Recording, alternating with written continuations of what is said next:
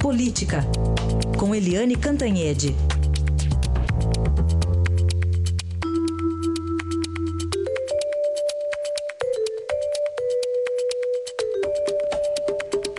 E o primeiro tema de hoje é a DR de Michel Temer e Rodrigo Maia. Eliane, bom dia.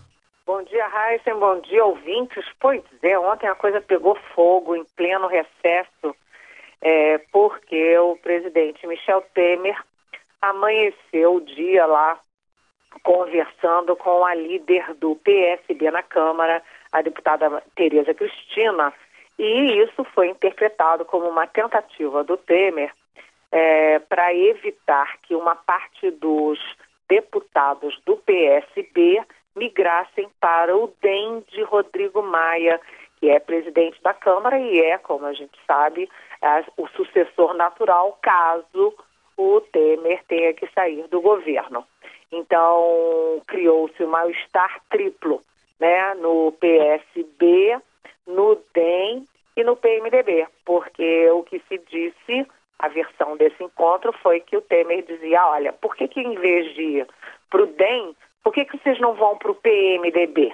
Então ele ficou dizendo assim, na verdade isso se lê assim, por que que em vez de engrossar a tropa do Rodrigo Maia, por que que vocês não, não engrossam a minha tropa?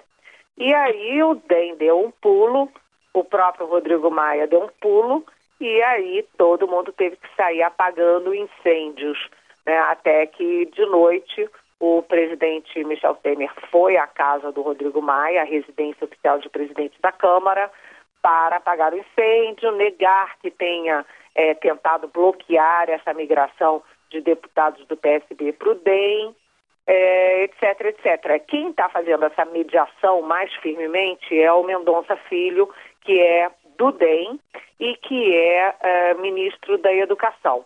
Ele é um bom interlocutor, tanto do Rodrigo Maia quanto do, do Temer, e faz a mediação. Agora, é claro que, é, primeiro, essa aproximação de parlamentares do PSB com o DEM já é antiga. Não é uma coisa agora, de, de depois da delação do Joesley Batista contra o Temer, não é uma coisa que vem antiga. O Rodrigo Maia, inclusive, é, já tinha passado dois fins de semana em Recife negociando com o pessoal do PSB. Enfim, não é uma coisa assim anti-Temer. O fato é que o PSB, depois que caiu o avião e o Eduardo Campos morreu, ficou sem liderança. Partido sem liderança começa a ter briga interna, cada um atira para um lado. E esse pessoal que está querendo migrar para o DEM está insatisfeito no PSB. É, então, uh, já era um movimento antigo e o Temer fez um, um, movimento arriscado, porque ele não pode bater de frente com o DEM, porque o DEM tem sido fiel ao, ao Temer lá no Congresso, está votando contra a denúncia da PGR, então não é hora do Temer ficar confrontando o DEM, não. É, vamos ver se esse jantar ontem amenizou um pouco as coisas ou se a própria situação política empurra o Temer contra o Rodrigo Maia e principalmente o Rodrigo Maia contra o Temer. Vamos ver. Tá bom, já não se faz mais socialista como antigamente, né? pois é. O, o, Eliane, e o juiz Sérgio Moro respondendo à defesa do ex-presidente Lula, comparou Lula a Eduardo Cunha, processualmente falando, é isso? Processualmente falando, ainda bem que você fez essa ressalva, Heisen. É, mas na, na resposta para os advogados, o Moro, enfim, causou um certo furor dizendo o seguinte: é, lavagem de dinheiro tem essa característica. Você não tem um documento unindo uh, o suspeito, né, o réu, ao objeto. Né? Então, assim como não há um documento de titularidade né, do, do apartamento do triplex lá do Guarujá, dizendo que o apartamento é do Lula, né, também não há nenhuma conta no exterior no nome específico, no nome de Eduardo Cunha. Então, ele diz isso na, na explicação lá, olha, se tivesse a titularidade nem era crime, né?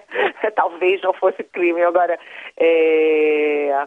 e na verdade ele usou um trecho é, do, da condenação do, do, Eduardo Cunha, que diz o seguinte, Eduardo Cunha não, não tinha nenhum papel mostrando que ele era dono das contas, mas ele era o usufrutuário em vida das contas, que é mais ou menos o que acontece com Lula no caso do sítio, né, e que não chegou a ser do, do triplex, porque o triplex nunca foi habitado, mas há vários documentos, fotos é, e a delação do próprio Léo Pinheiro da OAS mostrando que o apartamento não apenas foi reservado para o Lula, como foi reformado ao gosto da família Lula da Silva para ser habitado por eles. Então, o Moro respondeu e continua essa guerra.